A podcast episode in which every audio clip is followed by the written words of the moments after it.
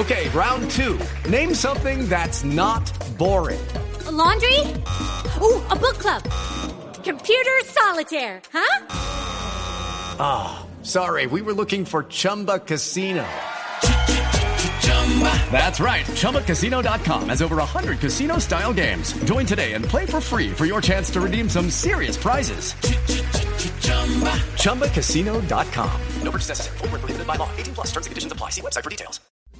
Continuamos en Mesa Blue. Estamos hablando con María del Carmen Hernández, la madre de Claudia López. ¿Usted regaña a Claudia hoy en día, a su hija? Tanto como regañarla, no, pero cuando hay que hacerle observaciones hay que hacerlas. ¿Y cómo se las hace? Pues diciéndole. me parece que te equivocaste en esto. Eh, me parece que podrías hablar de esta manera, por ejemplo, igual que creo que muchas personas se le dijo en mucho momento que bajara el tono. ¿Lo ha bajado? Entonces algún, vez? alguna vez me dijo, pero en ese tiempo todavía estaba en el Senado y, Y en el Senado no lo bajó.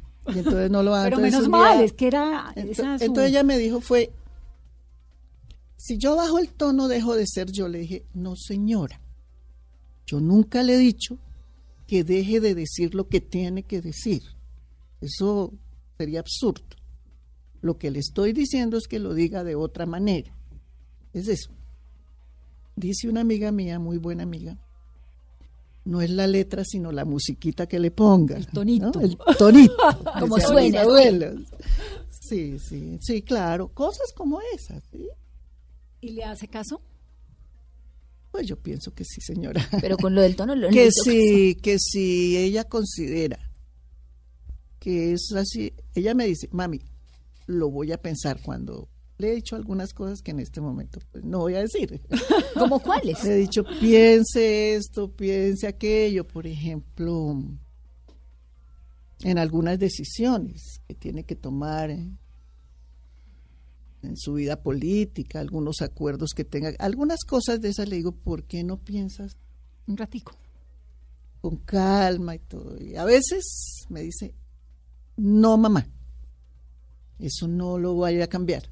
Sin embargo, ya como en tres ocasiones después me dice, lo voy a pensar y luego te digo. Yo ya no necesito que me lo diga, pues ella mira, ¿qué decide? Y usted supongo, pues, digamos, eh, Claudia López es una política muy exitosa, pero también ha sido una política muy perseguida, ¿no? Supongo que ha tenido que sufrir usted un montón. Lo digo todos los días y se lo digo a mis buenos amigos como Virginia que hoy me acompaña, que más que ser eh, senadora cuando fue en su momento o en este momento ser alcaldesa, yo lo único que le pido a Dios y a la vida es que me la cuiden y que le respeten su vida, porque en este país uno nunca sabe.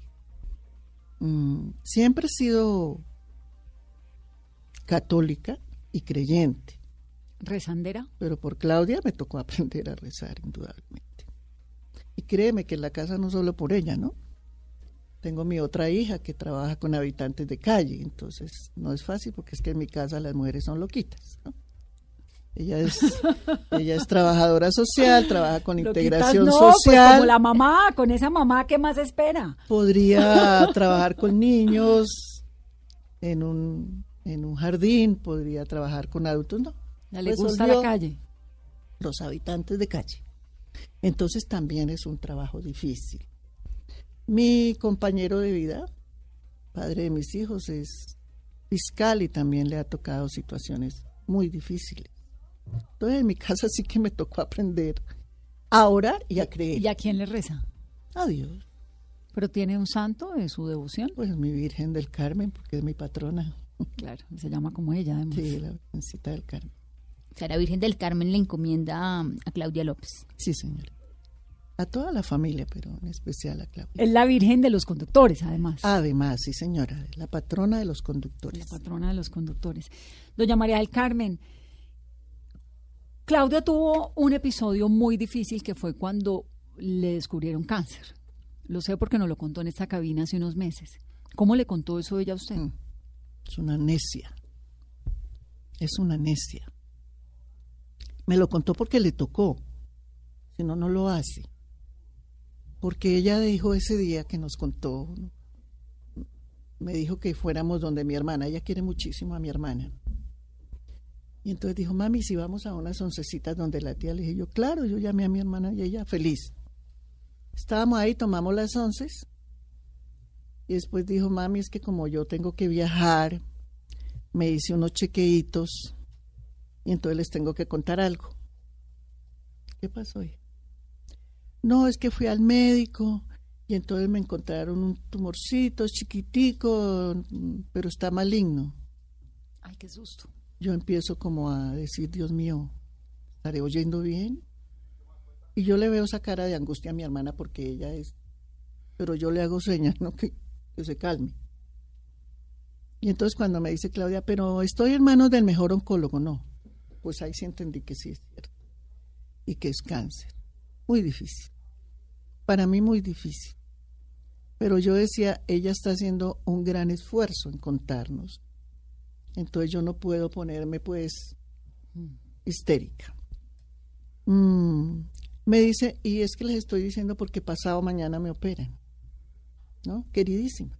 Le dije, ¿por qué no me contó cuando ya saliera de la operación? ¿No? Yo incluso en ese momento estaba trabajando en una empresa con... ¿Eso fue hace cuánto? Fue así, cuando, un año antes de ser senadora. No recuerdo con exactitud. Y entonces yo todavía estaba en una empresa con el profe Abel Rodríguez, un exsecretario de Educación maravilloso, con quien después de que me pensioné me fui a trabajar.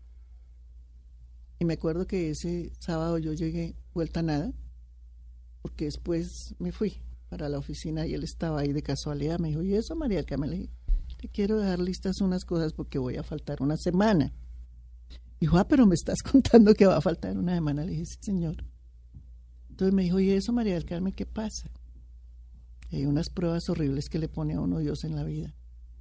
Mi Claudia está con un cáncer. No, pobre señor, si casi se, pues se cae porque él dijo, ¿cómo va a ser posible? Entonces yo dije, yo tengo mucha fe porque el médico le dijo que estaba a tiempo. Y si el oncólogo dijo que estaba a tiempo, yo le creo. Yo voy a tener toda la fe del mundo en creerle. Y pues así tocó, creer.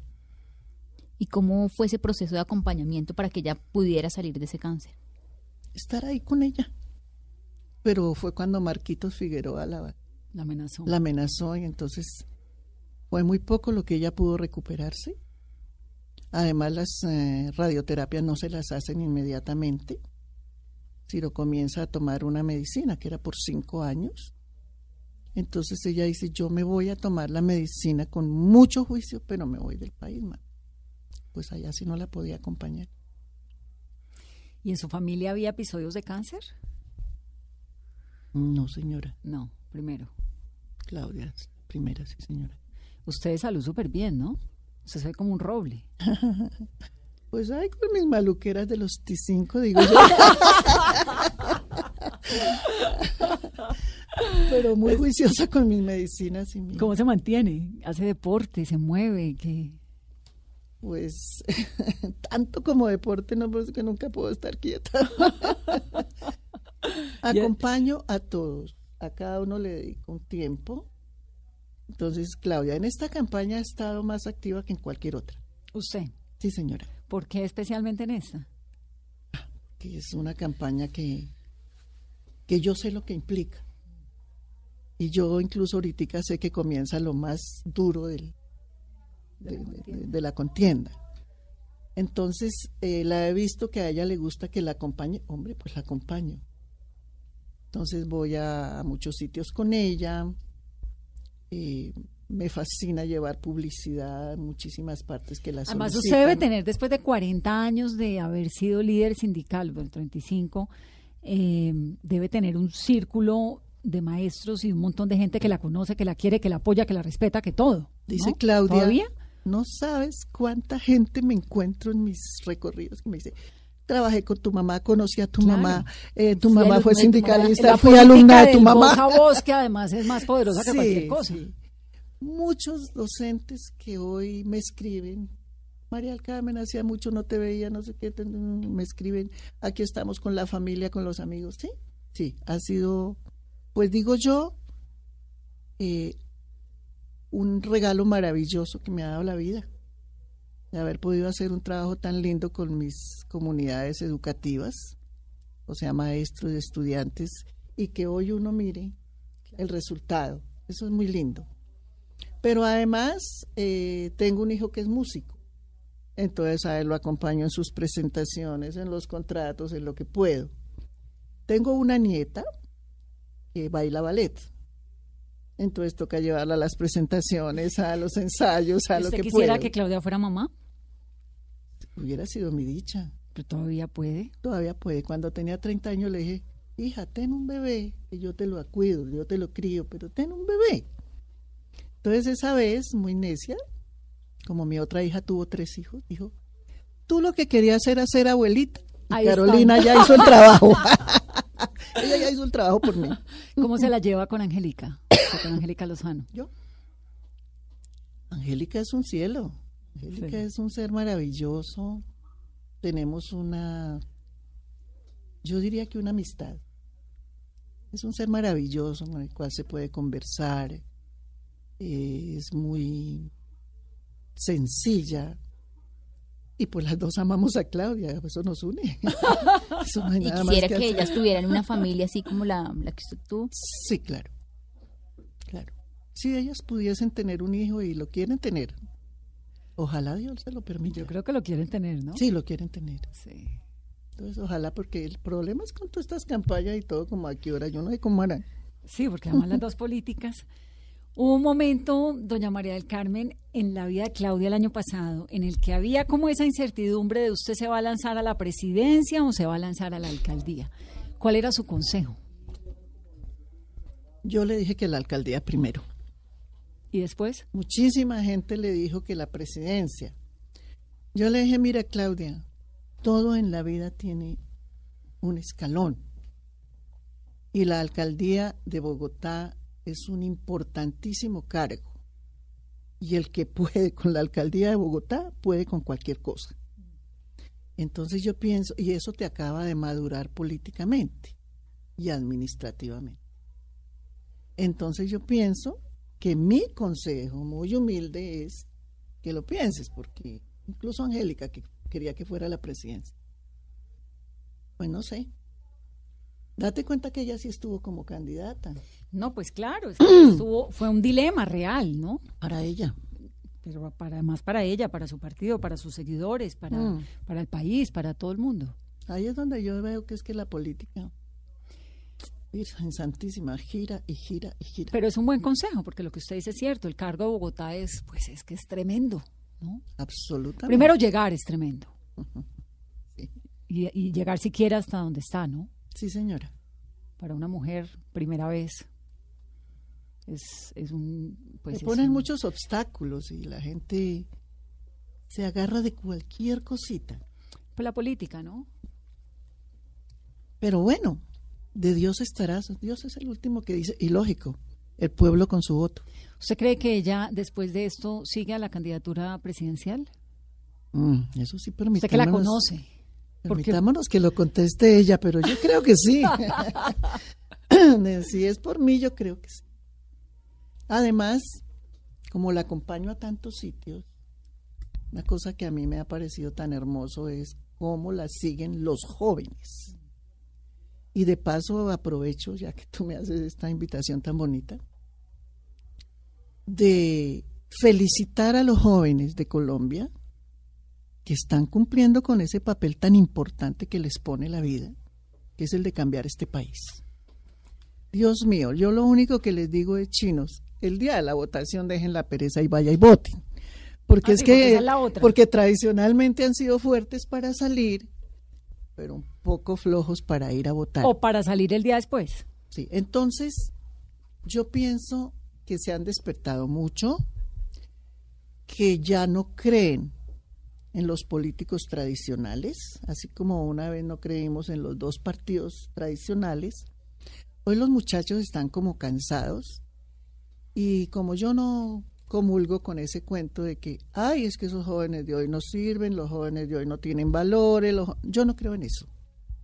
Yo creo profundamente en que los muchachos tienen una escala de valores muy diferente a la que nosotros tuvimos y a la que seguimos enseñando eh, tienen otros objetivos. Escala de valores, ¿a qué se refiere? Digamos, ¿qué es, qué es lo distinto? A ver, para nosotros, ¿cómo nos enseñaron? No, no, no te incluyo ni los incluyo porque ustedes están muy jóvenes, pero en la época uno no podía ni hablar, ¿no? Si había adultos, eran los adultos, usted Bueno, calladito. Juicioso, ¿sí? Entonces era como esa rigidez donde el adulto era tan importante y el niño era menor. Por eso yo no comulgo con el término menores de edad. Me gustó que la ley cambió eso. Entonces, no se es menor, los niños también piensan, sienten, razonan, tienen afectos y desafectos. Entonces, hoy la escala de valores ha cambiado a que el chico se le permite participar, participar en su vida, participar en sus decisiones. ¿Qué es lo que sí hay que ser ecuánime y decir, mi hijo, cuando usted sea más grandecito, decide totalmente. Por ahora, conversemos Claro. y decidamos en familia.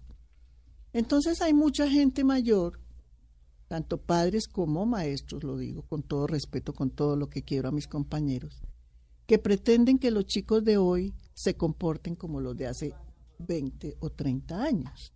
Y no, el mundo de ellos es diferente. Las solas redes Sí. que manejan también, o perdón, cree uno que manejan también, Por lo menos tienen como esa les dan para otras habilidades, eh, tienen un mundo diferente en la ciencia, la tecnología, eh, la innovación. Ellos quieren otro mundo. Sí, es otro Entonces, ¿por qué les seguimos mostrando el nuestro? y tratándolos como si y tratándolos mundo como. Pero es que eso es un reto muy grande, ¿no? Sí, que creo que es el reto de la educación de hoy. el reto Estamos es apenas cambiar. entendiéndolos. Entonces, ¿quiénes somos los que tenemos que cambiar? Los adultos. Nosotros acomodarnos al irnos a las necesidades acomodando de ellos a las- necesidades y a las expectativas de vida que tienen hoy nuestros jóvenes y ni qué decir de los niños. Esos vienen peor, ¿no? pues vienen como con un chip ahí activado de un conocimiento que uno no, no termina de tener, ¿no? ¿Mm? Pero toca, decían los papás, ¿no?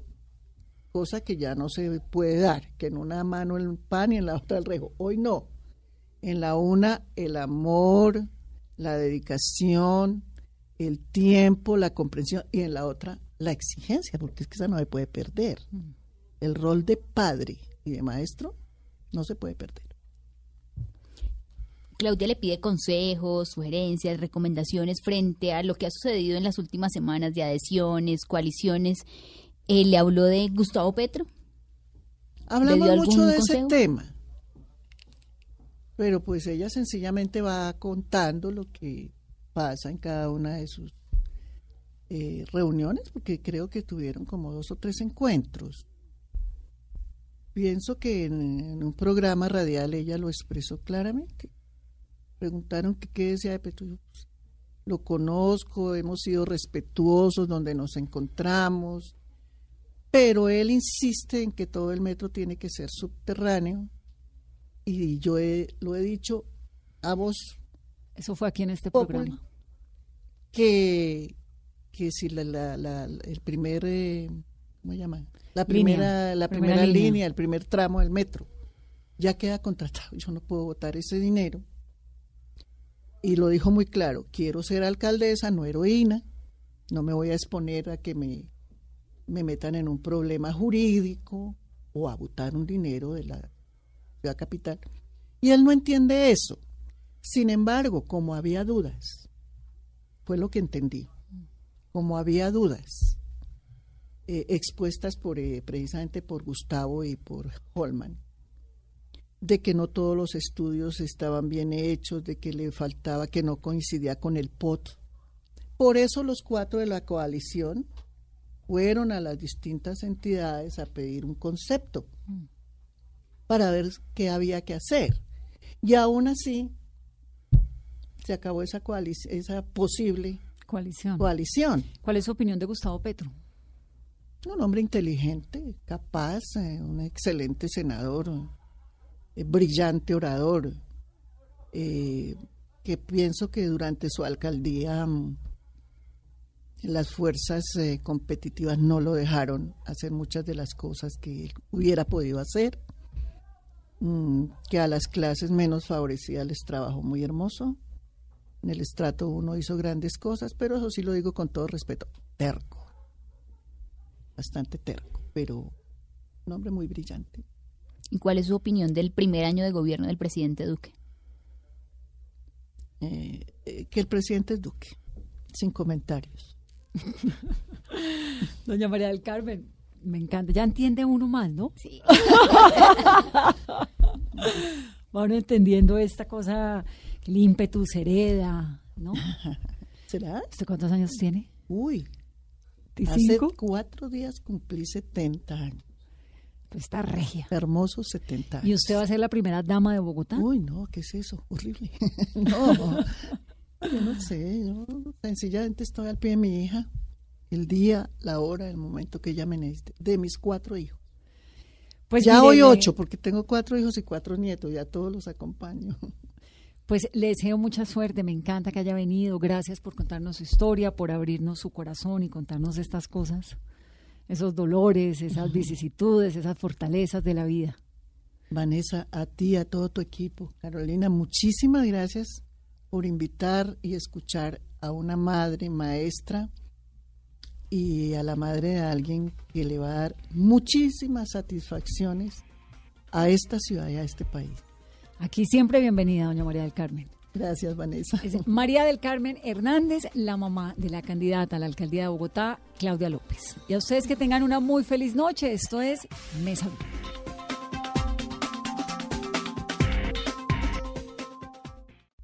Continuamos en Mesa Blue. Estamos hablando con María del Carmen Hernández, la madre de Claudia López. ¿Usted regaña a Claudia hoy en día, a su hija? Tanto como regañarla, no, pero cuando hay que hacerle observaciones hay que ¿Y hacerlas. cómo se las hace? Pues diciéndole. Y Me parece que te equivocaste en esto. eh, me parece que podrías hablar de esta manera. Por ejemplo, igual que creo que muchas personas se le dijo en mucho momento que bajara el tono. ¿Lo ha bajado? Entonces algún- vez. alguna vez me dijo, pero en ese tiempo todavía estaba en el Senado y, Y en el Senado no lo bajó. Y entonces no lo Pero entonces menos mal, día- es que era Ento- esa su- entonces ella me dijo fue, si yo bajo el tono dejo de ser yo. Le dije, no señora, yo nunca le he dicho que deje de decir lo que tiene que decir. Eso sería absurdo. Lo que le estoy diciendo es que lo diga de otra manera. Es eso. Dice una amiga mía, muy buena amiga, no es la letra, sino la musiquita que le ponga. El tonito. ¿no? El tonito. Como suena, sí. Sí, sí, sí, claro. Cosas como esas, ¿sí? ¿Y le hace caso? Pues yo pienso que sí, señora. Pero con lo del tono lo que si, que si ella considera que es así, ella me dice, mami, lo voy a pensar cuando le he dicho algunas cosas que en este momento pues, no voy a decir. ¿Cómo cuáles? Le he dicho, piense esto, piense aquello, por ejemplo, en algunas decisiones que tiene que tomar en, en su vida política, algunos acuerdos que tenga, algunas cosas de esas le digo, ¿por qué no piensas Un ratico. con calma y todo? Y a veces me dice, no mamá, eso no lo voy a cambiar. Sin embargo, ya como en tres ocasiones después me dice, lo voy a pensar y luego te digo. Yo ya no necesito que me lo diga, pues ella mira, ¿qué decide? Y usted supongo, pues, digamos, eh, Claudia López es una política muy exitosa, pero también ha sido una política muy perseguida, ¿no? Supongo que ha tenido que sufrir usted un montón. Lo digo todos los días y se lo digo a mis buenos amigos como Virginia que hoy me acompaña, que más que ser eh, senadora cuando fue en su momento o en este momento ser alcaldesa, yo lo único que le pido a Dios y a la vida es que me la cuiden y que le respeten su vida, porque en este país uno nunca sabe. Mm, siempre he sido católica y creyente ¿Rezandera? pero por Claudia me tocó aprender a rezar, indudablemente. Y créeme que en la casa no solo por ella, ¿no? tengo mi otra hija que trabaja con habitantes de calle, entonces no es fácil porque es que en mi casa las mujeres son loquitas. ¿no?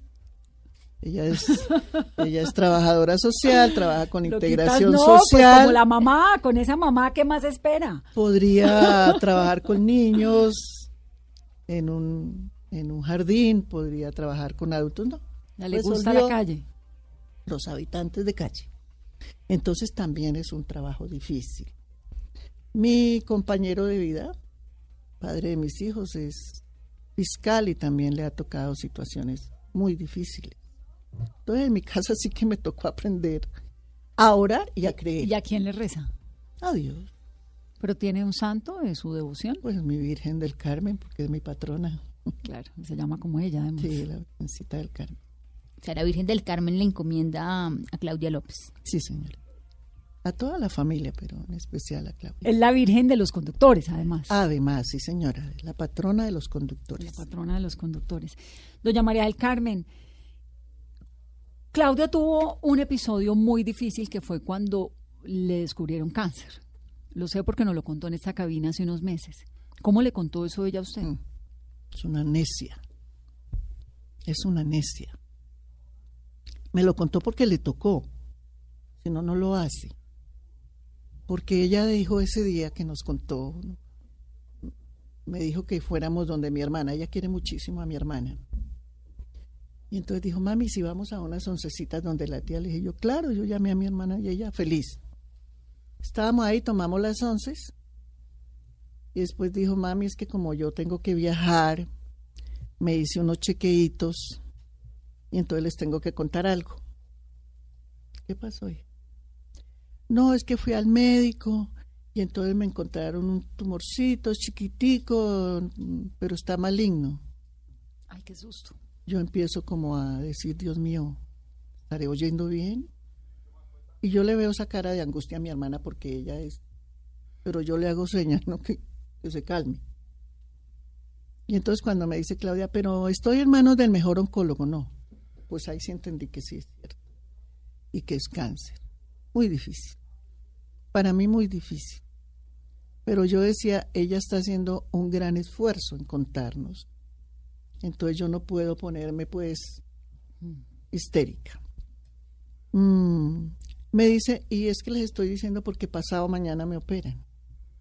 ¿No? Queridísima. Le dije, ¿por qué no me contó cuando ya saliera de la operación?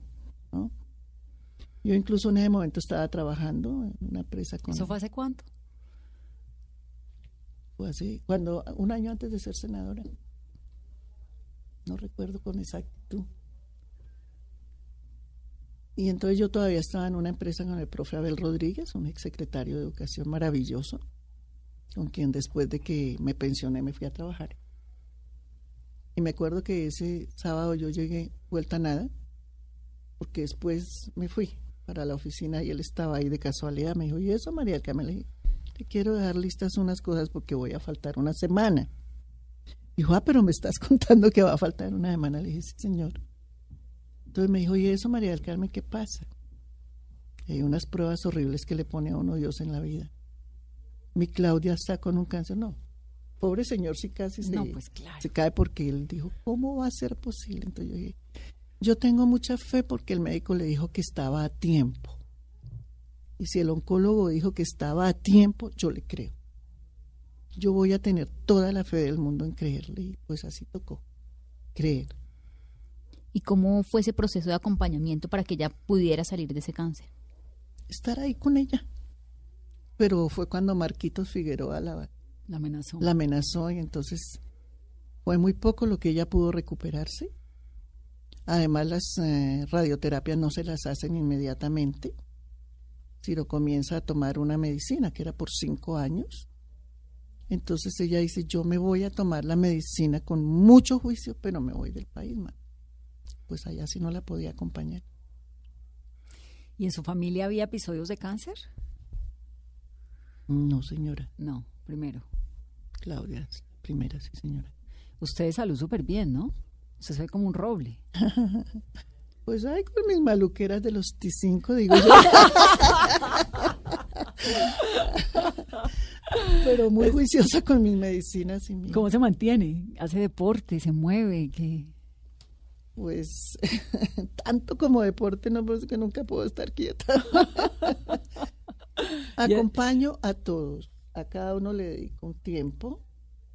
Entonces, Claudia, en esta campaña ha estado más activa que en cualquier otra. ¿Usted?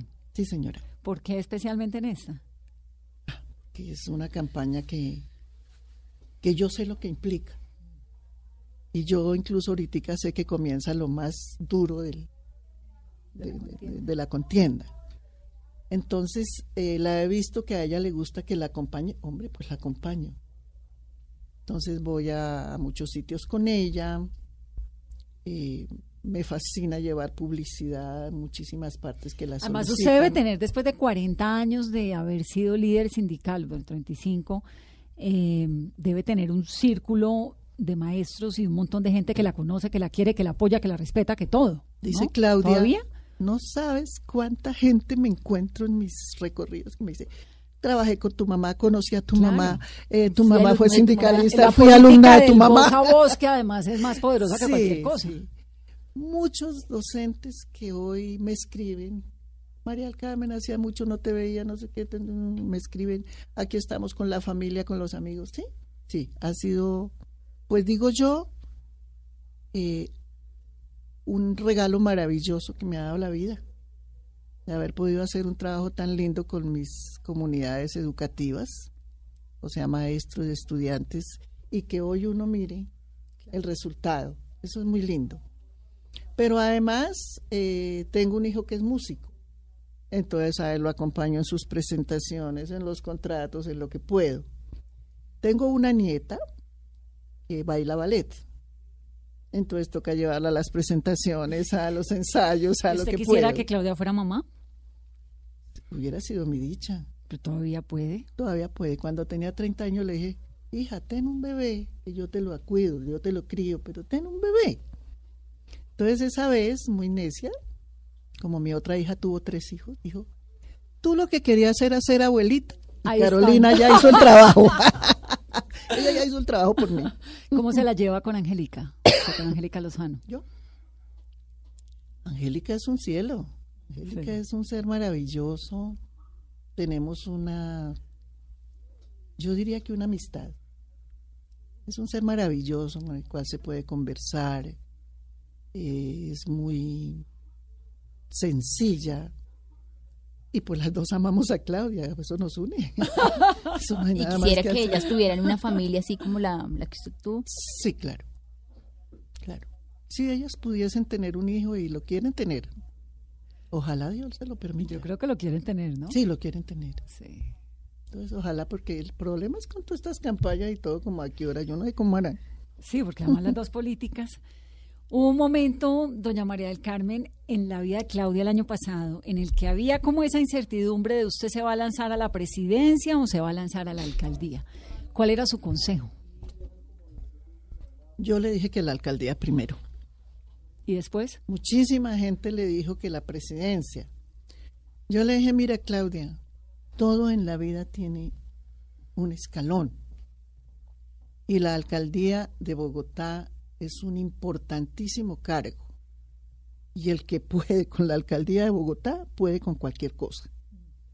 Entonces yo pienso, y eso te acaba de madurar políticamente y administrativamente. Entonces yo pienso que mi consejo muy humilde es que lo pienses, porque incluso Angélica, que quería que fuera la presidencia, pues no sé. Date cuenta que ella sí estuvo como candidata No, pues claro, es que estuvo, fue un dilema real, ¿no? para ella. Pero para, además para ella, para su partido, para sus seguidores, para, Mm. para el país, para todo el mundo. Ahí es donde yo veo que es que la política, Virgen Santísima, gira y gira y gira. Pero es un buen consejo, porque lo que usted dice es cierto, el cargo de Bogotá es, pues es que es tremendo, ¿no? Absolutamente. Primero llegar es tremendo. Sí. Y, y llegar siquiera hasta donde está, ¿no? Sí, señora. Para una mujer, primera vez. Es, es un... Pues Se ponen un- muchos obstáculos y la gente se agarra de cualquier cosita. Pues la política, ¿no? Pero bueno, de Dios estarás. Dios es el último que dice, y lógico, el pueblo con su voto. ¿Usted cree que ella, después de esto, sigue a la candidatura presidencial? Mm, eso sí, permitámonos. Usted que la conoce. Porque Permitámonos que lo conteste ella, pero yo creo que sí. si es por mí, yo creo que sí. Además, como la acompaño a tantos sitios, una cosa que a mí me ha parecido tan hermoso es cómo la siguen los jóvenes. Y de paso aprovecho, ya que tú me haces esta invitación tan bonita, de felicitar a los jóvenes de Colombia que están cumpliendo con ese papel tan importante que les pone la vida, que es el de cambiar este país. Dios mío, yo lo único que les digo es chinos, el día de la votación dejen la pereza y vaya y voten. Porque Ah, es sí, que es porque tradicionalmente han sido fuertes para salir, pero un poco flojos para ir a votar. o para salir el día después. Sí, entonces yo pienso que se han despertado mucho, que ya no creen en los políticos tradicionales, así como una vez no creímos en los dos partidos tradicionales. Hoy los muchachos están como cansados y como yo no comulgo con ese cuento de que, ay, es que esos jóvenes de hoy no sirven, los jóvenes de hoy no tienen valores, los jo-". yo no creo en eso yo creo profundamente en que los muchachos tienen una escala de valores muy diferente a la que nosotros tuvimos y a la que seguimos enseñando. Eh, tienen otros objetivos. ¿Escala de valores a qué se refiere? Digamos, ¿qué es, qué es lo distinto? A ver, para nosotros, ¿cómo nos enseñaron? No, no, no te incluyo ni los incluyo porque ustedes están muy jóvenes, pero en la época uno no podía ni hablar, ¿no? Si había adultos, eran los adultos, usted Bueno, calladito, juicioso, ¿sí? Entonces era como esa rigidez donde el adulto era tan importante y el niño era menor. Por eso yo no comulgo con el término menores de edad. Me gustó que la ley cambió eso. Entonces, no se es menor, los niños también piensan, sienten, razonan, tienen afectos y desafectos.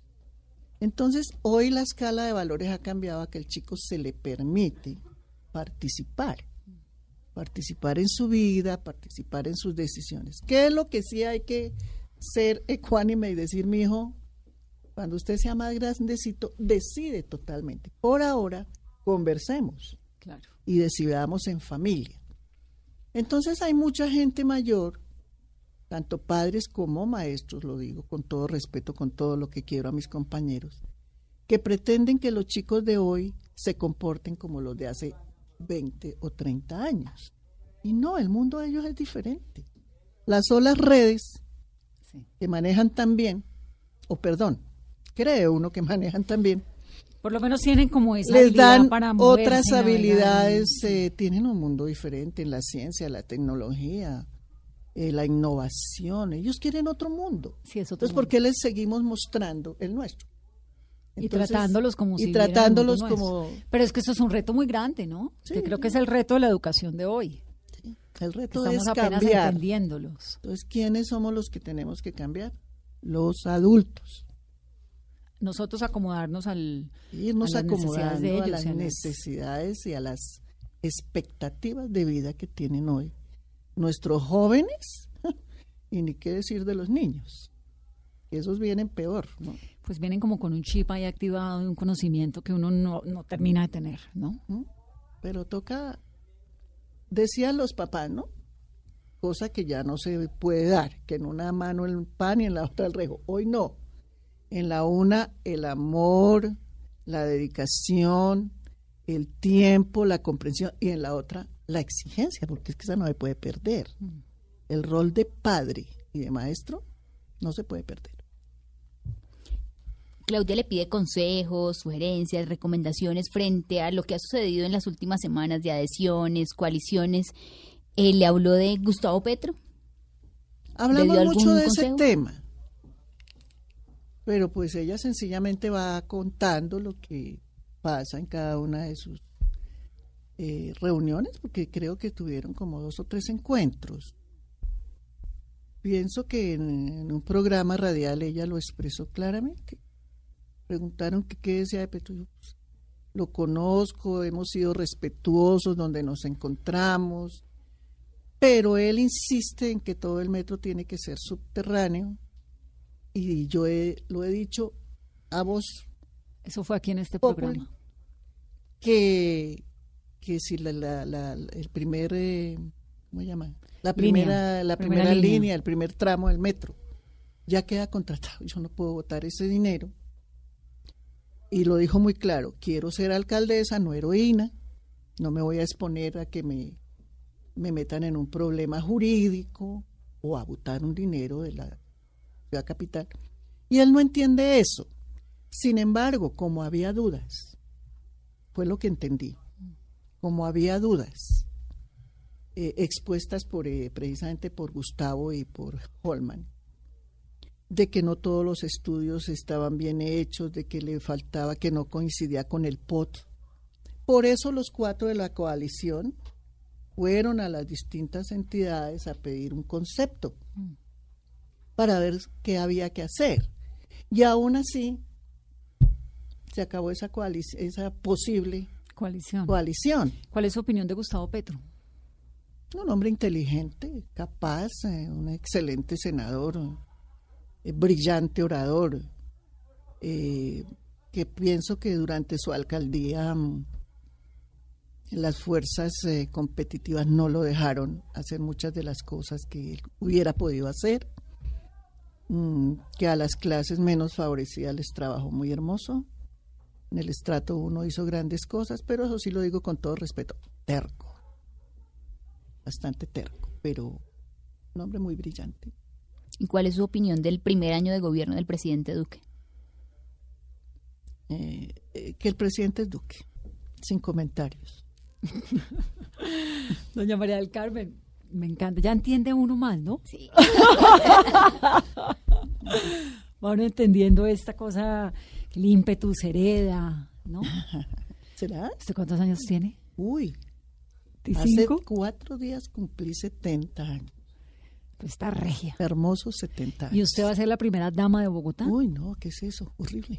no, yo no sé, yo sencillamente estoy al pie de mi hija, el día, la hora, el momento que ella me necesite, de mis cuatro hijos.